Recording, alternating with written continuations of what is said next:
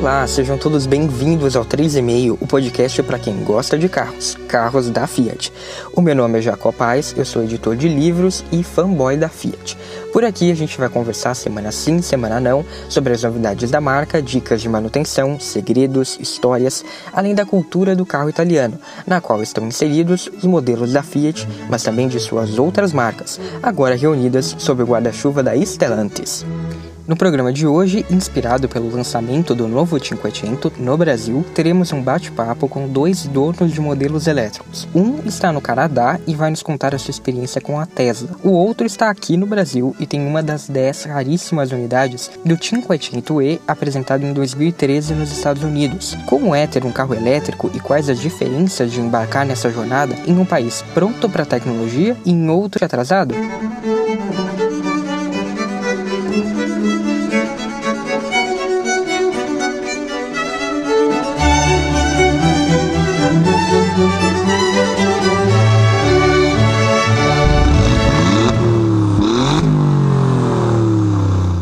Como eu já venho falando, nesta temporada os episódios do 3,5 estarão simultaneamente no YouTube. Então, se você estiver ouvindo por lá, curte o vídeo, se inscreve no canal e ativa as notificações clicando no sininho. Se você estiver ouvindo nos tocadores, clique em seguir no Spotify, no Apple Podcasts ou em inscrever-se no Google Podcasts. Para conferir todas as opções, conteúdo extra e os links para as referências que eu vou citar aqui neste episódio, acesse bit.ly barra 3,5 podcast. As novidades do dia a dia, fotos de carros da Fiat e posts especiais estão nas redes sociais do 3,5. Então segue lá, arroba 3,5 podcast no Facebook e no Instagram.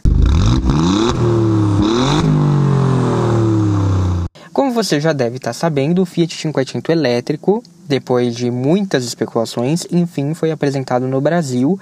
Agora em setembro vai ser o lançamento oficial, mas a pré-venda já foi lançada no começo de agosto. O bate-papo que você vai ouvir a seguir foi gravado nessa mesma semana em que ocorreu o evento que lançou a pré-venda do hatch por 239.990. Os detalhes do carro já foram apresentados aqui, eu falei sobre ele primeiro lá no episódio 2 da primeira temporada e depois no episódio 16 também da primeira temporada. Então, essa conversa que a gente vai ter aqui a seguir não teve esse foco de falar exclusivamente ou especialmente sobre o 500 elétrico, esse novo, né? Porque todos os detalhes do carro, quando foi apresentado na Europa, eu já abordei aqui no podcast. Também tem lá detalhes sobre a pré-venda no Instagram do 3,5. Então, aqui não teve esse foco, mas a conversa em si foi inspirada sim pelo lançamento. A gente abordou tanto questões do 500 lançado lá nos Estados Unidos em 2013, modelo 2014, que é aquele da famosa frase do Marchione que, né, perdia dinheiro cada vez que vendia um, quanto a experiência com outros carros também porque os dois entrevistados tinham essa experiência para contar, como você vai ver. E principalmente o que eu queria mostrar aqui é as vantagens e as dificuldades para quem está pensando em mudar esse pensamento na direção do carro elétrico, especialmente no contexto do Brasil.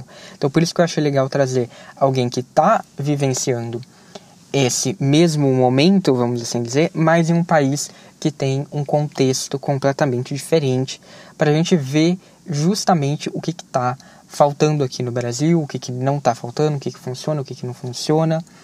E também outras, né, outros pontos, como escolher o carro, como pensar nessa mudança, quais são realmente as vantagens e as desvantagens. Então eu espero que vocês gostem.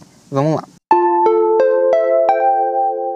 Para este episódio, eu chamei duas pessoas que vão nos ajudar a entender melhor como é ter um carro elétrico. O Silvio vive no Brasil, em São Paulo, e tem um raríssimo Fiat 500 elétrico, daquele primeiro modelo lançado em 2013 nos Estados Unidos. E o Guilherme está no Canadá e é ex-proprietário de um Tesla Model Y, além de um futuro dono de uma Tesla Cybertruck. Então, sejam bem-vindos, pessoal, 3,5. Obrigado por terem aceitado o convite. E é, vou deixar vocês à vontade se vocês quiserem complementar um pouco do que eu falei aí. É isso aí, é, Jacob. Obrigado pelo, pelo convite. É um prazer participar. Tenho acompanhado aí os, os episódios. Fiquei bem feliz aí de poder contribuir aí para essa galera entender um pouquinho mais né, de como é que é ter um, um, veículo elétrico é, no Brasil, né, e comentar um pouquinho do, do 500Z. Acabou de ser lançada, né, a versão nova aí, vou poder, acho que, compartilhar um pouco. As pessoas acho que nem sabiam da existência, né, de um 500Z é, 2014 é, no Brasil, mas é isso. É, prazerzão. Inclusive, é, antes só do Guilherme continuar, você falou aí, é, esse carro não foi trazido oficialmente ao Brasil, né? Você tem, acho que é o único do Brasil, talvez? Meu, são, são 10 unidades. A Fiat, né, que trouxe unidades, são cinco da cor branco, branco joioso, aquele perolizado, né? E uhum. cinco laranjinhas. Engraçado é que tem um vizinho aqui no, no bairro vizinho que tem o laranjinha e eu tenho o branco. É, Olha só. É muito difícil isso acontecer. Outro dia eu encontrei na rua. Mas é engraçado, né? São 10 unidades apenas no Brasil. E Guilherme, você quer falar alguma coisa aí para se apresentar? Ah, sim, com certeza. É, obrigado pelo convite também. É, acho que é bem legal essa, essa comparação que a gente vai ter, trazer um pouquinho essa, essa realidade que eu sei que vai ser um pouquinho diferente da, da realidade quando a gente fala de carro elétrico no Canadá e carro elétrico no Brasil. A gente vai conseguir trazer dois paradigmas bem diferentes para a gente fazer essa comparação. Então, é, vai ser um prazer ter essa conversa com vocês. Inclusive, esse foi um dos pontos que eu estava conversando até com o Silvio antes de gravar que ele falou, nossa, vai ser muito diferente. E acho que a ideia é mostrar mesmo um pouco disso para a gente ter noção de também de quão atrasados nós estamos. Né? Mas então vamos começar é, conversando como que foi antes da compra, né? O que, que motivou vocês a comprar um carro elétrico? O Guilherme vive em um país que não só tem incentivos para isso, mas também tem uma maior variedade de modelos disponíveis, com todo um suporte por trás e também uma infraestrutura. Então, acho que esse talvez né, tenha sido um ponto de partida já muito mais fácil para essa escolha. Mas eu queria saber, Guilherme, por que, que você partiu para o carro elétrico? O principal motivo que, que me levou a comprar um carro elétrico é, pode ser besteira, mas quando estava pesquisando vários modelos de carros por aqui, a manutenção de carro aqui no Canadá é razoavelmente cara. Então, uh, eu tinha, eu vim de uma de um carro diesel, eu tinha uma Mercedes GLK. Toda vez que eu ia fazer manutenção era cerca de mil dólares. Então, eu tenho vários amigos aqui que já tinham Tesla e eles sempre falavam: Poxa, eu tenho Tesla há cinco anos, eu nunca gastei um real com manutenção. É, então, pensando nisso, foi, foi um dos motivos para eu trocar de carro. Um, um, segundo motivo que eu achei bem legal é a comunidade da Tesla e como o pessoal pensa no meio ambiente. Então, eles não só estão ali para trazer uma tecnologia nova, trazer esse avanço na, na indústria automobilística, mas também para falar, poxa, a gente está aqui para fazer um. para diminuir a poluição, para ajudar o meio ambiente reduzindo veículos a combustão. Então, tudo isso me motivou bastante a chegar à decisão de escolher um carro elétrico e principalmente a Tesla, porque a Tesla hoje aqui no Canadá você consegue dirigir de um lado a outro do país usando a rede de supercharger deles. E qualquer outro modelo elétrico que eu fosse escolher aqui, eu não teria essa possibilidade. Eu teria que depender de empresas terceiras para carregar o carro. Então, essa foi minha motivação inicial. Entendi. Nossa, é interessante, né? Porque geralmente quando a gente fala em carro elétrico, a gente, não sei, né? Pelo menos o senso comum é que a manutenção vai, pode, pode dar muito mais dor de cabeça dependendo do que a gente fala, né? Silvio, para você, acho que não sei se essa também foi uma preocupação ou não, porque a nossa realidade também é bem diferente, né? É, a realidade no, no Brasil é bem diferente. Tem algumas motivações, tá? A primeira motivação, acredito que é, seja. Porque eu gosto da parte de tecnologia, eu vejo como uma tendência que quero experimentar, trabalhar na área de inovação, né? Então eu sou aquele. O, o early adopter, né? Eu sou o cobaia, vou lá, experimento, quero saber como as coisas acontecem. Carro elétrico no Brasil realmente é uma coisa. Não existe esse mercado, né? Quando a gente olha ali comparado aos números, né? realmente não existe ainda. É, é muito pequeno o mercado. Né? Esse ano é que aumentou bastante, realmente venderam 10 mil unidades entre veículos elétricos híbridos né, e 100%, comparado ao, ao, ano passado, no mesmo período ali, que foi acho que uma coisa de é, 6 mil veículos, mas o que, eu, o que eu gosto é da novidade, né, e também coisa do meu pai, né, meu pai ele sempre foi maluco por carro, então eu sempre gostei muito de carro. Mas agora, é, você comentou, né, assim, como que é, é essa, como é que é ter um carro elétrico comparado aos incentivos que existem lá fora, né? Cara, é, não existe basicamente incentivo, né? O que tem ali é algum tempo atrás eles começaram a, a, cortar o imposto de importação, mas mesmo assim ainda tem o, o de produtos industrializados, o IPI, ainda tem COFINS, PIS, enfim, outros é, ICMS, enfim, tem uma redução, mas, é, é, cara, é muito caro, né? Quando você olha a cotação do dólar lá em cima, é, quando você vai tentar é, importar, realmente ainda é muito caro. É, e eu tive duas oportunidades, assim, né? Então, é, no passado, em 2017, é, foi quando eu vi a BMW 3, foi o primeiro veículo que trouxeram para o Brasil, de fato, assim, ser, a ser vendido oficialmente né, para uma montadora. Na época, o modelo mais barato, eles fizeram uma promoção, no, né, que não estava vendendo. É, você conseguia comprar na faixa, ele custava acho que 220, 240. Aí depois teve um, um, mês assim que eles começaram a vender a 180. Uma pechincha. É, assim, nossa, falando, mas cara, ainda tá muito longe. Isso em 2017, imagina, né? Ainda é Sim. É muito, muita grana pros padrões, assim, né? O brasileiro médio olha, cara, 200 pau um carro, né? Não é qualquer um que pode. E aí surgiu uma oportunidade, eu ficava caçando os adinhos, né, os seminovos e tal, e apareceu uma senhora de Blumenau. Ela ganhou uma BMW i3 e ninguém queria comprar esse carro porque falavam que justamente é, que não ia ter manutenção, que se quebrasse ninguém ia arrumar, tal, não sei o quê. Eu fui atrás, né, para entender. E fui ver assim, o carro tinha garantia fornecida pela própria BMW. Falei, ah, de repente pode ser. E ela tava pedindo na época 140 mil. Eu cheguei, ninguém queria comprar, ela tava desesperada, porque ela, ela ganhou numa promoção shopping de fim de ano. Nossa! né?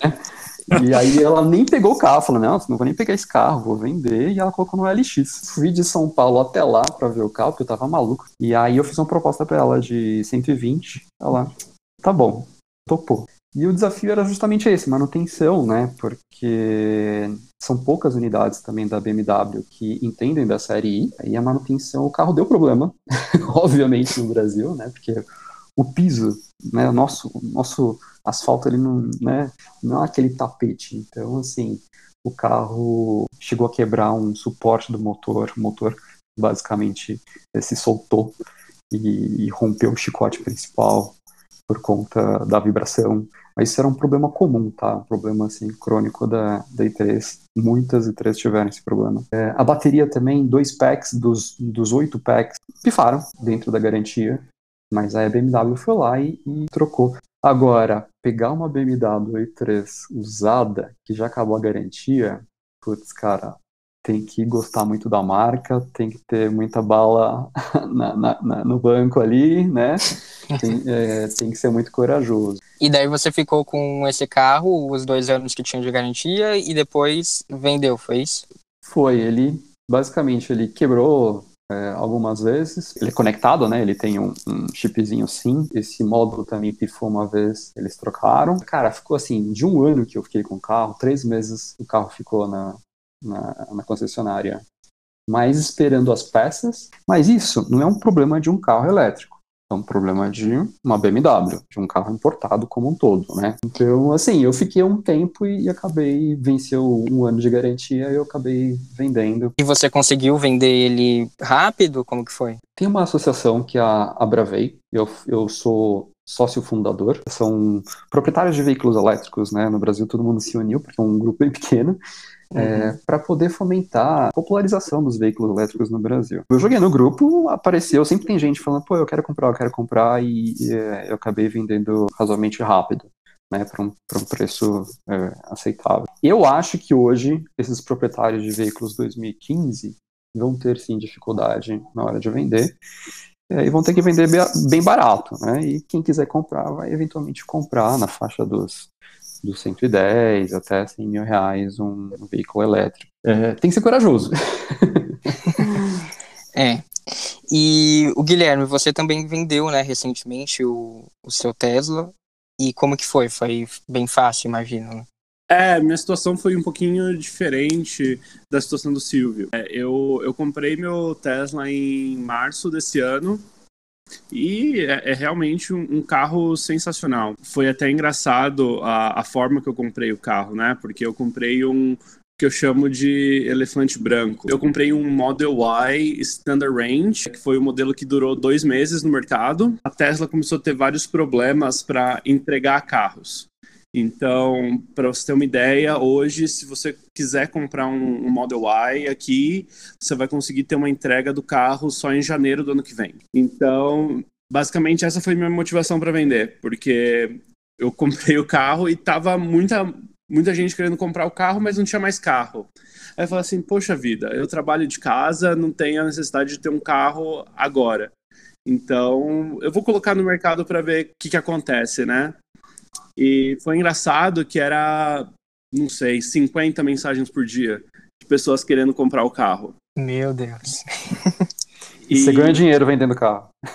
Ah, com certeza. Eu, eu foi um investimento, aí sim pode dizer que foi. Literalmente um investimento, para vocês terem uma ideia. Eu consegui vender o carro 10 mil acima do que eu paguei. Uau. Aí sim. Então, é, é, foi, foi bem interessante. Mas é, tá horrível o mercado aqui hoje para comprar um Tesla, porque é um carro que é razoavelmente uh, barato pelo, pelo que está oferecendo e a Tesla não está conseguindo entregar carros aqui hoje.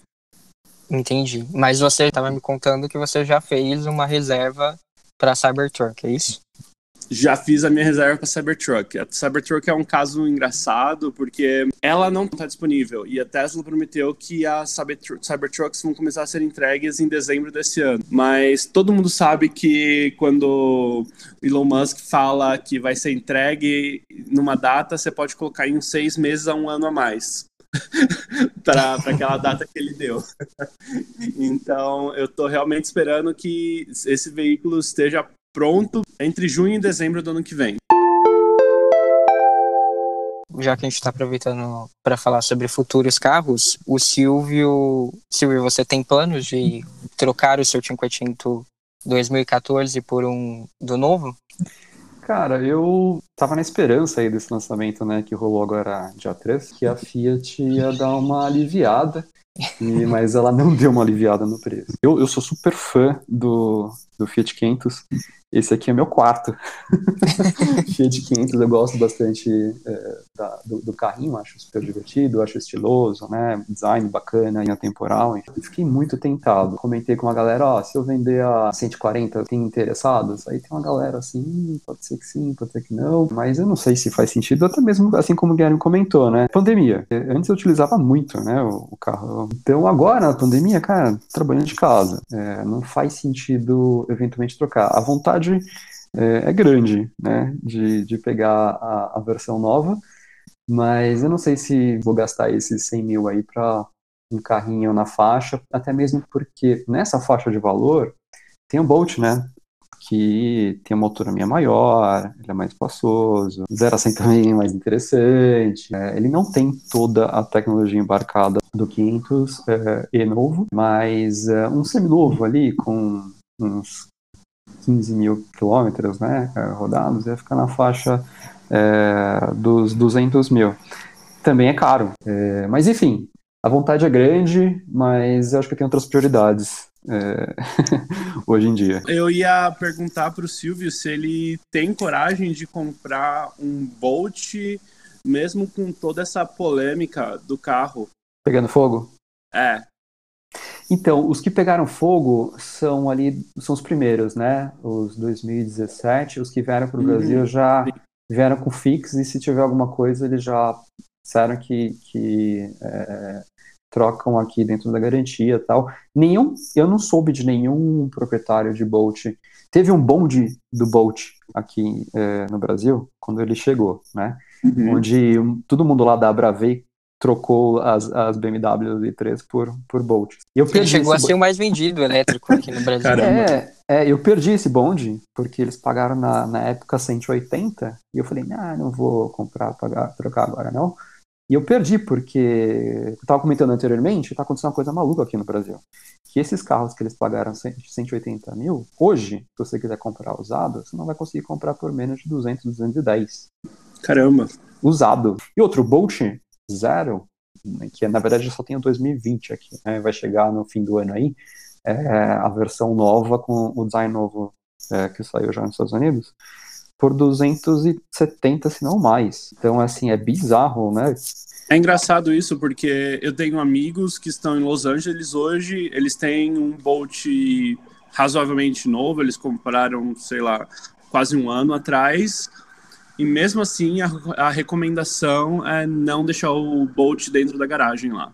E eu acho que isso vai trazer uma uma coisa bem ruim para a marca. É, assim, tem, tem essa piada no grupo lá de, de não colocar o carro na garagem, deixar ele fora.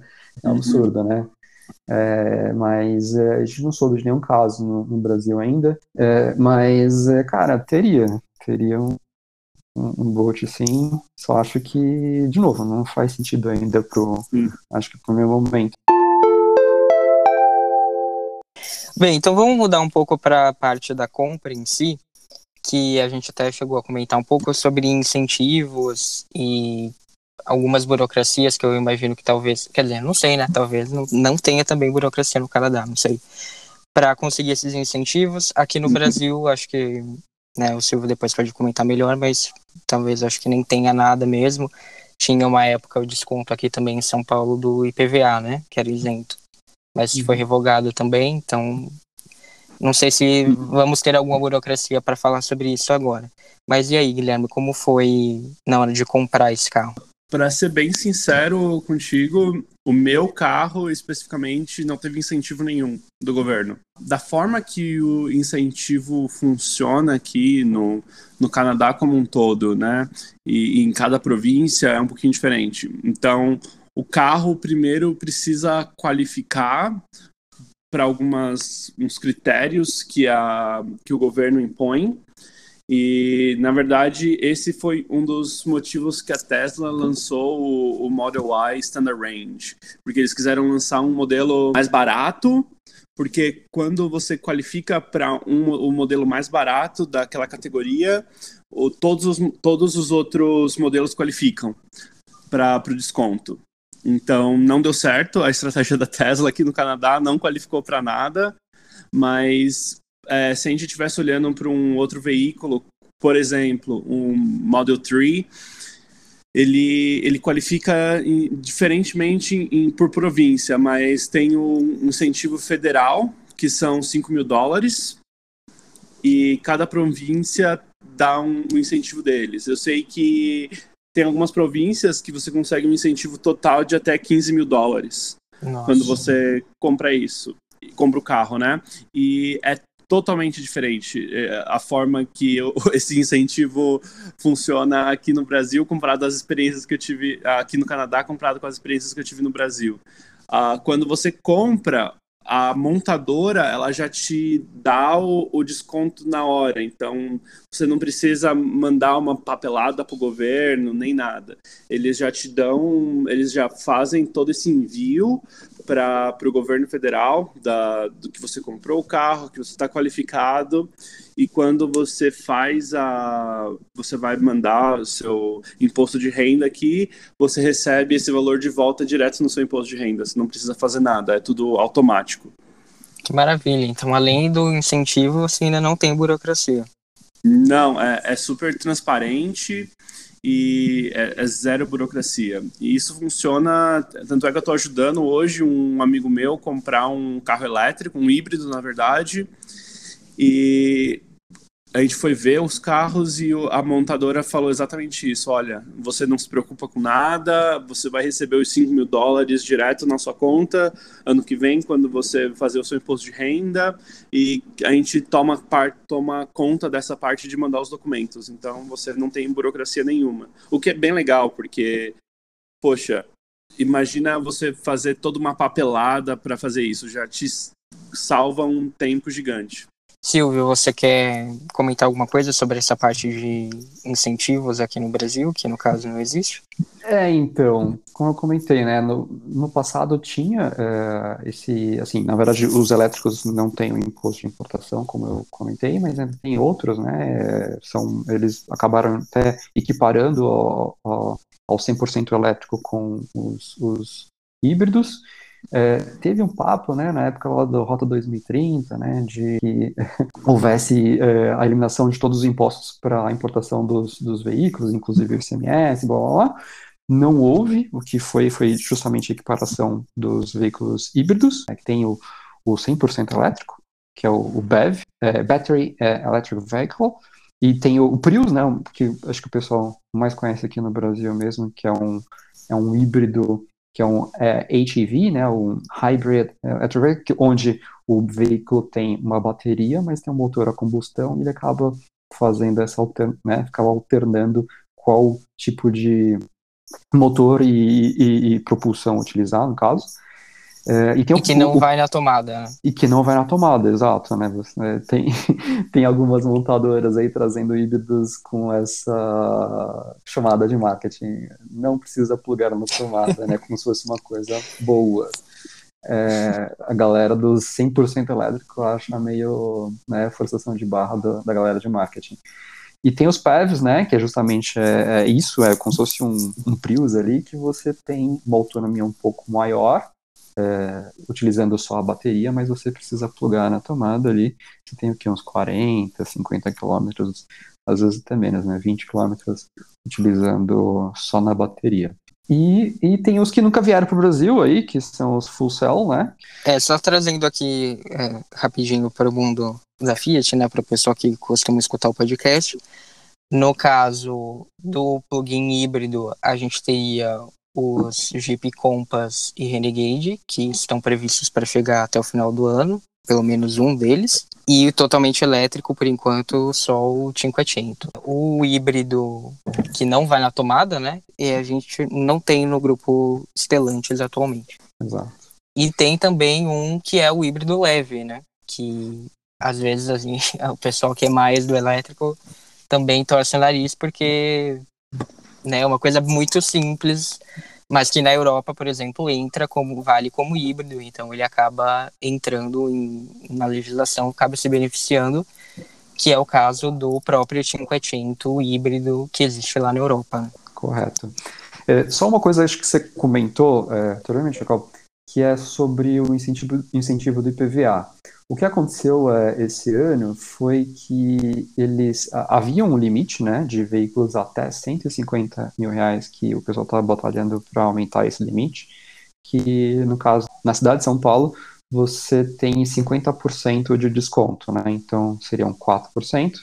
É, da parte que diz respeito à cidade é, seria então 2%, porque do, os outros 2% é da União. Então, esses 2%, metade, então 1%, você teria esse desconto de PVA para veículos até 150 mil reais.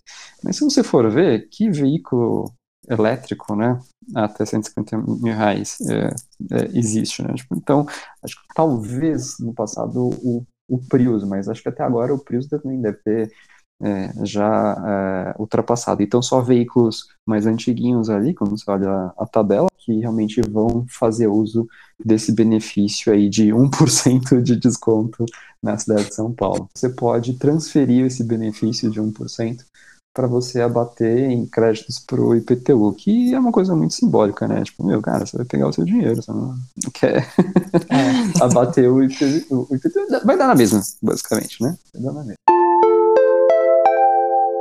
Então, acho que agora a gente pode falar sobre o, os carros em si. O Silvio falou que ele já tinha um histórico com carros eletrificados, né? Já tinha anteriores. Então, não sei se você pode falar da sua experiência com o 500 em si e também sobre os outros, claro. Mas como que foi essa transição né, do carro a combustão para o elétrico? Como que foi o seu primeiro dia com o carro elétrico? Vou falar então lá em 2017. Eu morava numa casa, eu tinha uma tomadinha 220 lá, o carro ele já vem com um carregador portátil, então eu plugava lá, eu chegava em casa, plugava, carregava como se fosse um celular, de fato. E naquela época eu não entendia nada, né?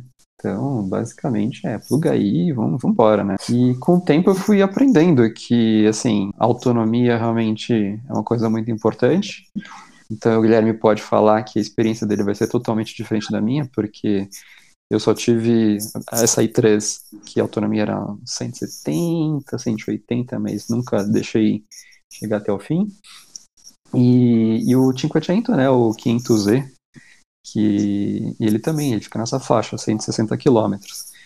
Então eu tinha que me programar, né? Então, cara, se eu vou sair e não carreguei, tem que ir lá dar uma carguinha para eu conseguir chegar numa boa. Então é isso, né? A diferença basicamente, né, você ter acesso a qualquer posto de gasolina que você para lá e abastece e continua a tua jornada. É um carro urbano, né? Os dois são carros urbanos, apesar de eu ter feito a maluquice de viajar. É, depois eu posso contar também. Mas é, cara, é, não foi feito para viajar, né? É, é, nisso, os Teslas, tipo, a rede ali, acho que o Guilherme vai poder contar aqui no Brasil, quem não tem um Bolt não viaja. O Bolt ele, ele tá ali na faixa dos acima de 400 km de autonomia. E posto de recarga legal que assim, cidade de São Paulo tem vários postos gratuitos, né? Acho que depois o Guilherme pode comentar como, se tem custo, não tem. Mas no Brasil é basicamente tudo é gratuito. Se não for gratuito, você tem que pagar o valor do estacionamento. Então eu vou no Pão de Açúcar. É, se eu colocar lá para carregar, e não comprar nada, eu tenho que pagar o estacionamento deles. É, mas geralmente eu vou para fazer compras, coloco lá, ganho uma carguinha alguns quilômetros e, e volto para casa, né? Então, sobre esse ponto, eu até queria ver com você uma coisa antes de passar para o Guilherme, que é quando você encontra esses pontos, né, você consegue carregar fácil ou geralmente está ocupado? Como que é? Porque eu estava comentando que eu estou aqui com o Volvo e eu fui tentar, passei acho que em três lugares, não consegui, porque. Sério? Porque tem, tipo, dois pontos e já estavam todos ocupados. Como que funciona? Você tem essa dificuldade ou não? Tá, já tive. É, já tive por dois motivos. Eu geralmente eu uso um aplicativo que é o PlugShare, e no carro lá eu também tem um aplicativozinho né, que ele mostra se as pessoas que estão utilizando que, poxa, carro elétrico, vai lá e dá o check-in, né? Diz que está ocupado, não faz você chegar no lugar, né? E ver que não está ocupado. É, então esse é um aplicativo acho que mais utilizado, não sei se o Guilherme também utiliza é, no mundo, né? E, e assim, onde eu moro, eu acho que não tem tantas opções, mas eu sei que na Zona Sul já está mais complicado, né? E aí, assim, já aconteceu de chegar e ter um carro parado, mas não é um carro elétrico. As pessoas hum. tipo, não hum. elas simplesmente vão lá e Tem param. isso também. Param, entendeu? E tipo, acabou. E aí, às vezes, tem, uma, tem um, uma padaria aqui na Zona Norte que tem um carregador. E várias vezes eu cheguei lá e tinha carro parado, né? Tal. E aí, uma vez eu fui falar com, com o dono, tava saindo, porque eu fiquei esperando. Aí ele ficou bravo, né? Tipo, é, fui rapidinho, não sei o que. Eu falei, cara, tipo, é igual vaga de deficiente, PCD, né, e idoso, enfim, as pessoas não respeitam. É, mas aconteceu também já de, de chegar e tá ocupado, mas na Zona Norte, aqui por onde eu ando, tá mais tranquilo. E você, Guilherme, como que foi o seu primeiro dia depois de trocar o carro a combustão pelo carro elétrico? E se você tem essas essas dificuldades para abastecer aí, sei que a quantidade é maior, mas tem muita gente usando, como que é? Então, o primeiro dia foi só felicidade, né? Porque essa, esse negócio de não ter torque quando você pisa no carro, você pega uma estrada, é, é um sonho. Você pisa, o carro vai. Mesmo minha Mercedes sendo AMG, as pessoas não, não queriam disputar corrida comigo no quando eu parava num farol. E aí, logo no primeiro dia, eu acho que teve umas cinco pessoas que paravam no farol e queriam disputar corrida comigo.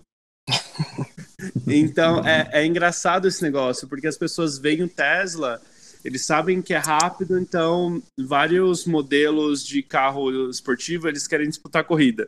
Então, para mim, foi a primeira diferença. Mas eu moro em apartamento e na minha vaga de garagem tem uma tomada. Então, para falar bem a verdade, eu raramente vou para algum posto de para abastecer o carro, né? Algum posto de eletricidade para abastecer o carro. Realmente, eu só uso quando eu estou indo viajar para algum lugar muito longe. Então, se eu estou indo para uma cidade do lado, que são 300 quilômetros, eu paro uma vez para abastecer o carro. Mas é, o meu carro tinha 400 quilômetros de autonomia. O que, para falar a verdade, na, na, na, família Tesla é, uma, é um modelo de entrada, é, já é bem ruim aqui, né?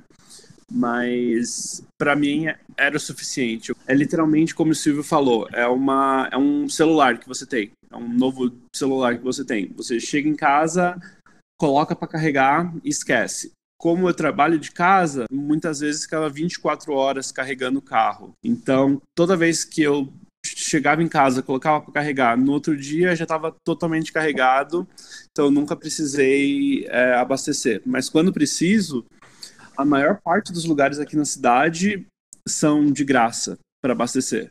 Então, o único lugar que você paga mesmo é na, na Tesla, quando você vai abastecer no supercharger deles. Geralmente não tem fila nenhuma, ah, você chega lá, pluga o seu carro, e eu também uso o mesmo aplicativo da PlugShare. Entendi. E você tem, esse é, que você falou que tem na garagem do prédio, é o um por vaga, é isso? É, tem um por vaga, exatamente. Então, na verdade, é, é porque é uma sorte nossa que a gente tem aqui no Canadá, porque os carros têm uma, uma tecnologia aqui que você precisa, todos os carros, mesmo a combustão, tem uma tomada no carro que fica conectada direto no motor para para o carro não congelar, basicamente. Eu moro, a temperatura chega a menos 50, a menos 45.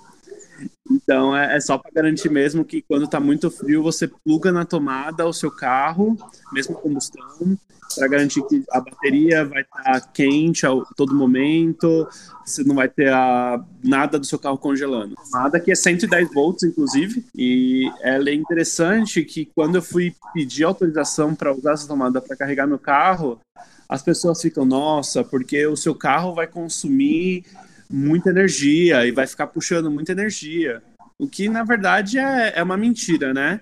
Porque lendo comparações de o que, que é um carro elétrico conectado na tomada 110, é basicamente uma luz que você deixa ligada dentro de casa. Então não é nada assim fora do normal que você vai pagar de eletricidade a mais. É uma tomada tradicional, não é aquele wall box que você tem, né? Não, é uma tomada que você conecta seu celular para carregar. Entendi. Legal. E você, Silvio, você tem o Wallbox? Você já chegou a, a, pensar em ter ou não? Eu instalei, eu instalei. Porque, assim, hoje eu tô morando mais em casa, é um apartamento, né? E aí eu fui conversar com o síndico, eu falei, poxa, ó, tem, tem uma tomada 220 aí? Eu falei, poxa, não tem tomada 220, é só 110. Eu falei, cara, não, não dá para eu ter um, é, um elétrico aqui, né? É, onde eu tô morando agora. Então aí é, de novo, lá na Bravei, né? Tem, tem um pessoal, é, tem de tudo lá. Empresa lá, que é do, do Tadeu, do, da Power to Go, eles têm um esqueminha de assinatura, né? Então, você paga um valor por mês, ele instala para você como se fosse uma TV por assinatura. Para você ter ideia, aqui no Brasil, se você for comprar um Mobox, ele é em torno de 7, 11 mil reais. Então, assim, eu acabei instalando aqui, é, né, pago uma, um valor mensal, eu tenho uma, um, um, carregador de 7 kW, é, 32 amperes.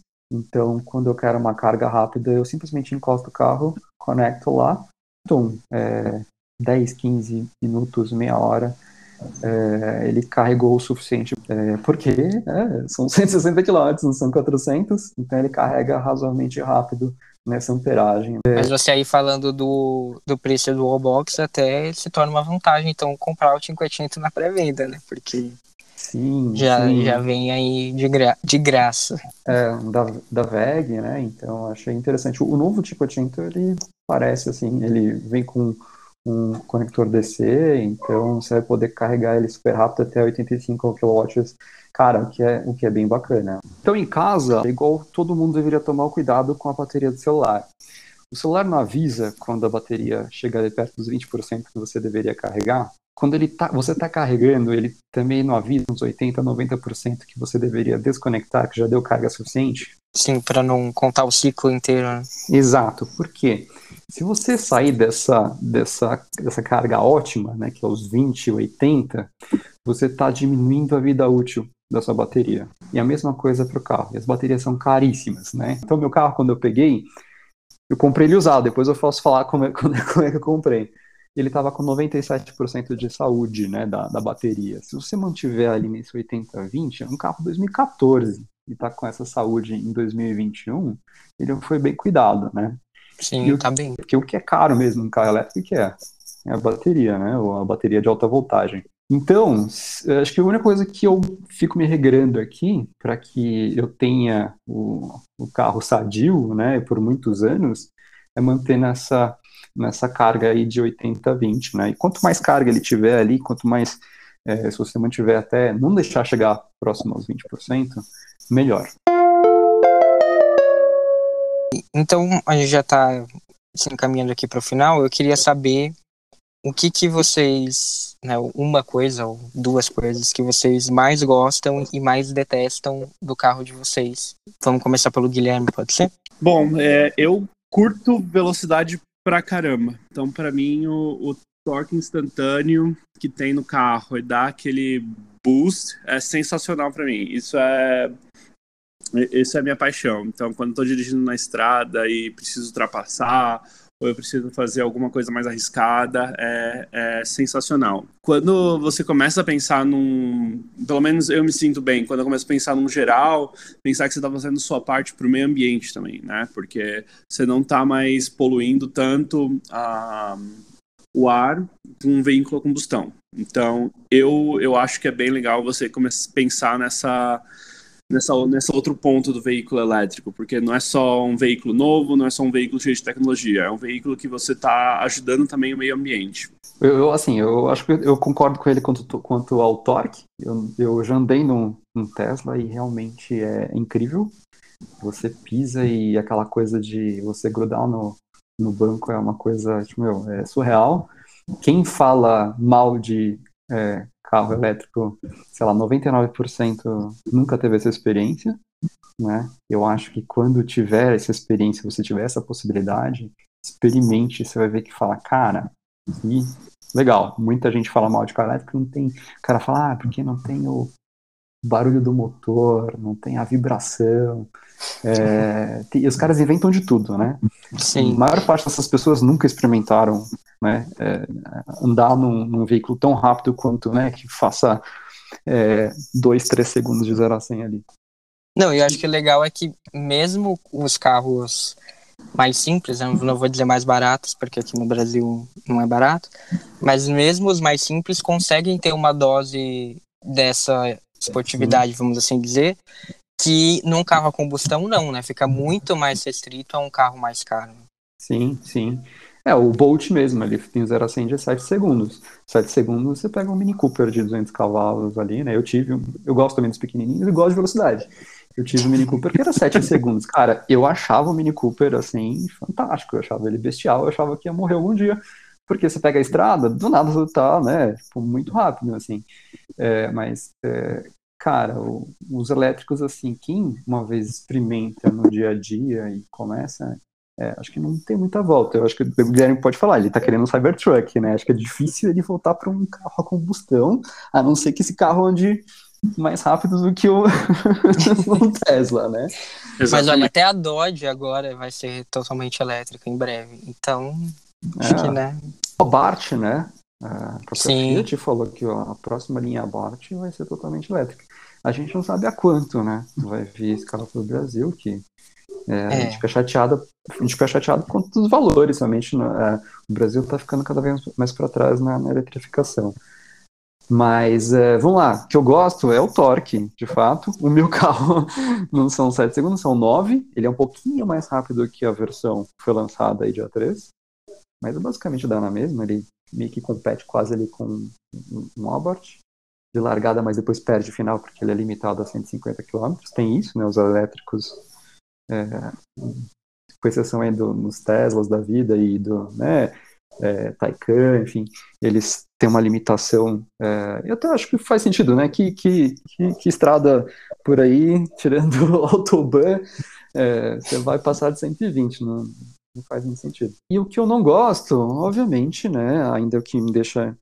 É, ainda assim é a questão da autonomia, mas imagina no passado que tinha os tijorolas lá, né, que eram gigantes, tinham né, pouca tecnologia e, e, e foram evoluindo. Eu acho que é natural, é o que já está acontecendo, né? É, é o próprio só... 500 é um exemplo, né? Porque uhum. essa versão que você tem, ele tinha uma autonomia de 87 milhas, mais ou menos, segundo a EPA, né? EPA, que é dos Estados Unidos. E que dá mais ou menos aí uns 150 quilômetros, vamos arredondar, né? Uhum. Você falou 160, por aí. E o atual já subiu para 320. A Fiat no Brasil diz, inclusive, que consegue chegar a 460, se for mais urbano, né? Indo para praia, talvez chegue. é, não sei de onde eles tiraram esse número, porque mesmo na Europa eles não falaram 460, então não sei, eles fizeram algum teste aqui no Brasil. Mas enfim, é, já é uma evolução bem grande, né? Então para um carro compacto, né? Que não tem muito espaço também para colocar as baterias. Então, é, eu, eu tô assim, se o pouquinho mais barato, eu, eu já teria feito a reserva aí, mas é, é, é isso, né? Evolução, né? A própria Fiat falou que, né?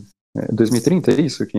Isso, é, eles falaram entre 2027 e 2030, né? Porque o, o compromisso deles, na verdade, é que eles só vão mudar completamente tudo quando na Europa o carro elétrico for o mesmo preço do carro combustão, e daí eles, segundo estudos deles, seria entre 2026 e 2030. Então eles colocaram esse prazo para ter toda a linha é, elétrica, né? Porque antes disso já vai estar tá eletrificada. É quando comparar o preço no valor da combustão e as pessoas fizerem o teste de drive experimentarem, e aí eu imagino também que a rede de recarga vai ser muito é, não tem por que você continuar com a combustão aí. Assim, as pessoas precisam ter essa experiência e ver que não faz sentido mesmo. Né? É, tem uma última coisa. É, em São Paulo, todos os prédios é, novos têm uma lei aí que vão ter pontos de carga para veículos elétricos. Guilherme, acho que você não falou que você não gosta.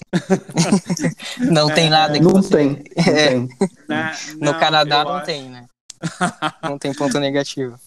Não, não, tem, tem algumas coisinhas que eu acho que uma coisa que o, o Silvio falou bem no começo da nossa conversa foi que veículos elétricos são é aquele negócio para early adopters, foi assim que ele começou. Para falar bem a verdade, eu acho que a gente ainda está no estado de early adopters. Todo, todo mundo pensa que você compra um Tesla, é um carro que está pô, tem vários carros, já tem vários Teslas na rua, tem tá tudo ótimo, tudo legal. Mas a, a história não é bem essa. Os carros da, da Tesla especificamente, eles têm muito problemas de fábrica. Uh, o software do carro não é 100% funcionando. Então, muitas vezes o que acontece? A, a tela, que o meu carro só tinha uma tela central, né?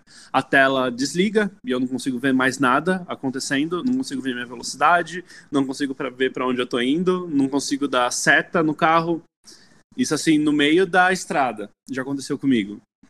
Ixi, é, tá vendo? O carro elétrico também tem perrengue chique, ó. né? E, mas são coisas assim, meu telefone não conecta no carro, Bluetooth não conecta. Então tem essas, essas coisinhas chatas que a gente tem que ir se adaptando com Tesla. Então eu sempre digo para todo mundo que fala, pô, Guilherme, você recomenda Tesla? Eu falo, depende, você está aberto para ter problemas que, na verdade, não são um problema grande, mas que te incomodam no dia a dia. E acho que a, a visão da Tesla também é muito diferente das outras montadoras, né? Porque elas fazem. A Tesla faz o carro do jeito dela, né? Então é muito diferente. E as outras montadoras não, elas buscam meio que adaptar o que elas aprenderam todo ao longo da história delas fazendo carro a combustão e meio que jogar pro elétrico, né? E a Tesla uhum. é uma ruptura total. Então acho que também isso exige uma adaptação um pouquinho maior também. Ah, com certeza. Mas, por exemplo, uma outra vantagem que é legal de ter um Tesla que o meu amigo que tem o Model S, ele comprou o carro e chegava de 0 a 100 em 4.5 segundos. A Tesla conseguiu fez uma mudança totalmente, reescreveu o código, né, do carro e fez um software update pro, pro carro dele que foi de 4.5 para 3.9 segundos, o 0 a 100. Uau. É, então... esse é o tipo de coisa que, por exemplo, uma montadora tradicional para fazer isso, para a gente atualizar o software de uma central multimídia, muitas montadoras ainda você tem que ir na concessionária e lá para fazer na revisão atualizar. Né? Uhum. Imagina você trocar configurações do carro assim, desse modo. Isso é uma coisa muito particular da Tesla, por enquanto. Né? Ah, com certeza. E sem contar que a, Tesla vende todos os modelos hoje com suporte ao Full Self Driving, que é o, a promessa deles desde sempre, que é o veículo que vai dirigir totalmente para você. É um veículo que você vai sair de casa, ele vai te levar para o trabalho, vai voltar para casa, estacionar no seu estacionamento e quando você tiver acabado o seu trabalho, o veículo vai vir te pegar na porta do trabalho e te levar para casa.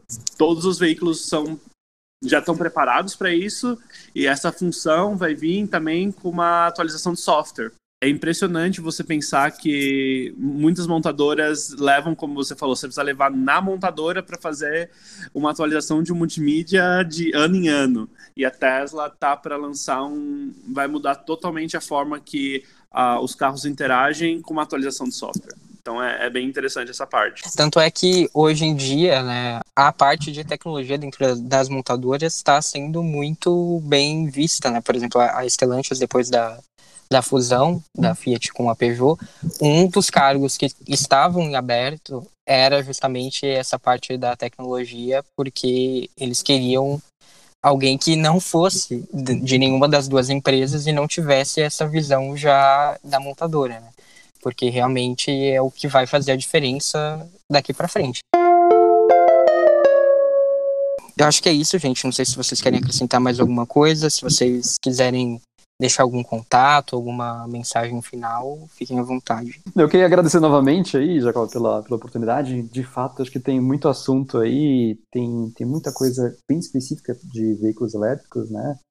É, e, mas quem quiser é, me acessar, eu acabei criando uma conta de Instagram no, nova aí, que é o Fiat 500e Brasil, tudo junto. É, sigam lá, eu estou começando a, a, colocar essas coisas curiosas né, do, do, carrinho. Muita gente me pergunta, então as coisas que são repetitivas eu acabo colocando lá. E quem quiser acompanhar, é, é mais, assim, diversão mesmo, não é para ganhar dinheiro nem nada. É, sigam lá, tá bom? É, eu vou deixar linkado nas, nas referências do episódio, que aqui, né, o pessoal gosta de Fiat com certeza vai adorar essa página. Legal, bacana. É, eu também queria agradecer você, eu acho que foi uma, uma conversa super bacana, acho que a gente conseguiu ter, ter uma, uma comparação bem legal do, dos cenários, da, de como a gente vive e a, as diferenças de um carro com combustão para um elétrico, acho que isso é bem legal. E uh, eu só queria para quem está pensando em comprar um carro elétrico, eu acho que eu só queria deixar uma dica que é, é importante você saber, se você tem essa possibilidade, você saber quantos quilômetros por dia você anda porque isso é uma, é uma decisão muito importante na hora que você vai comprar um carro elétrico, porque se você tem uma, um trajeto muito grande para fazer todo dia, não faz sentido você comprar um carro de 150 km de range, faz sentido você comprar um carro com mais range. Então, eu acho que é bem importante quando você está comprando um carro elétrico, você entender qual que é a sua necessidade real para ver se aquele carro realmente vai atender suas expectativas, porque muitas vezes a pessoa anda 200 km por dia e quer comprar um carro com 150 km de autonomia. Então acaba ficando a expectativa versus a realidade é muito chata nessa situação. Você acaba se decepcionando bastante. Sim, ótima dica, né? Uma pessoa que pega muita estrada, viaja uhum. muito, né? Longas distâncias, realmente tem que ter essa preocupação. Bem, acho que é isso então, gente. Acho que foi muito legal. Espero que a gente possa repetir no futuro. Mais uma vez, muito obrigado. Pessoal, depois que a gente gravou esse episódio, eu resolvi gravar aqui esse adendo. A Chevrolet anunciou a pré-venda do Bolt reestilizado no dia 11 de agosto ele chegou por 317 mil, ou seja, 47 mil mais caro do que a versão anterior, e ele mantém então todas as características mecânicas anteriores. Ele tem até 203 cavalos de potência, torque de 36,7 kgfm e 0 a 100 em 7,3 segundos. A autonomia especificamente também não mudou segue em 380 km, considerando o ciclo WLTP, que é uma medida mais universal, na qual o 500e tem 320 km de autonomia. Em uma outra medição, que é a GM segue, ele teria então 416 km. Em termos de equipamentos, não muda muita coisa e é bastante equivalente ao 500e. O 500e tem algumas tecnologias semi-autônomas a mais, mas o Bolt, por exemplo, tem 10 airbags e som premium da Bose. Mas também, por outro lado, por exemplo, precisa de fio para espelhar o Android Auto na central multimídia. E para explicar um pouco esse negócio do Bolt, não sei se vocês estão acompanhando, mas lá fora, nos Estados Unidos, houve uma grande campanha de recall porque pelo menos nove casos de incêndio foram detectados com o Bolt. Segundo a GM, tem um problema da bateria, mas ela não especificou qual, que acaba causando esses incêndios, especialmente quando você deixa o carro carregando em lugares fechados e a bateria passa ou fica próximo do 100% de carga.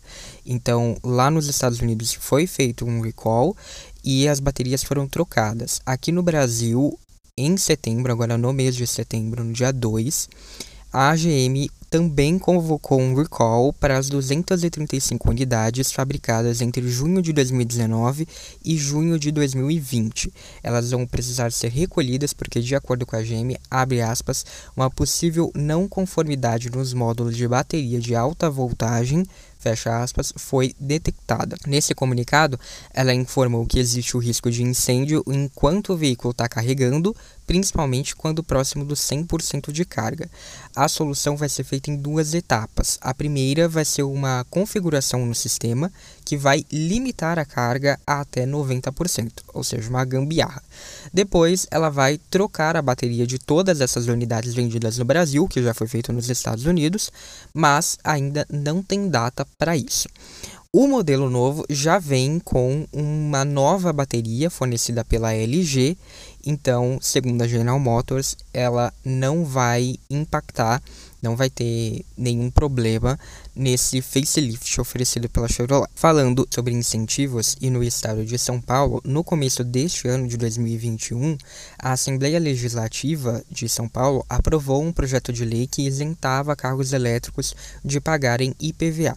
Só que o governador João Dória vetou esse texto porque ele disse que não foi feito um estudo uma estimativa orçamentária de um estudo de compensação para esse incentivo. Então, por conta disso, ele não foi aprovado, não existe, só mesmo o da cidade de São Paulo.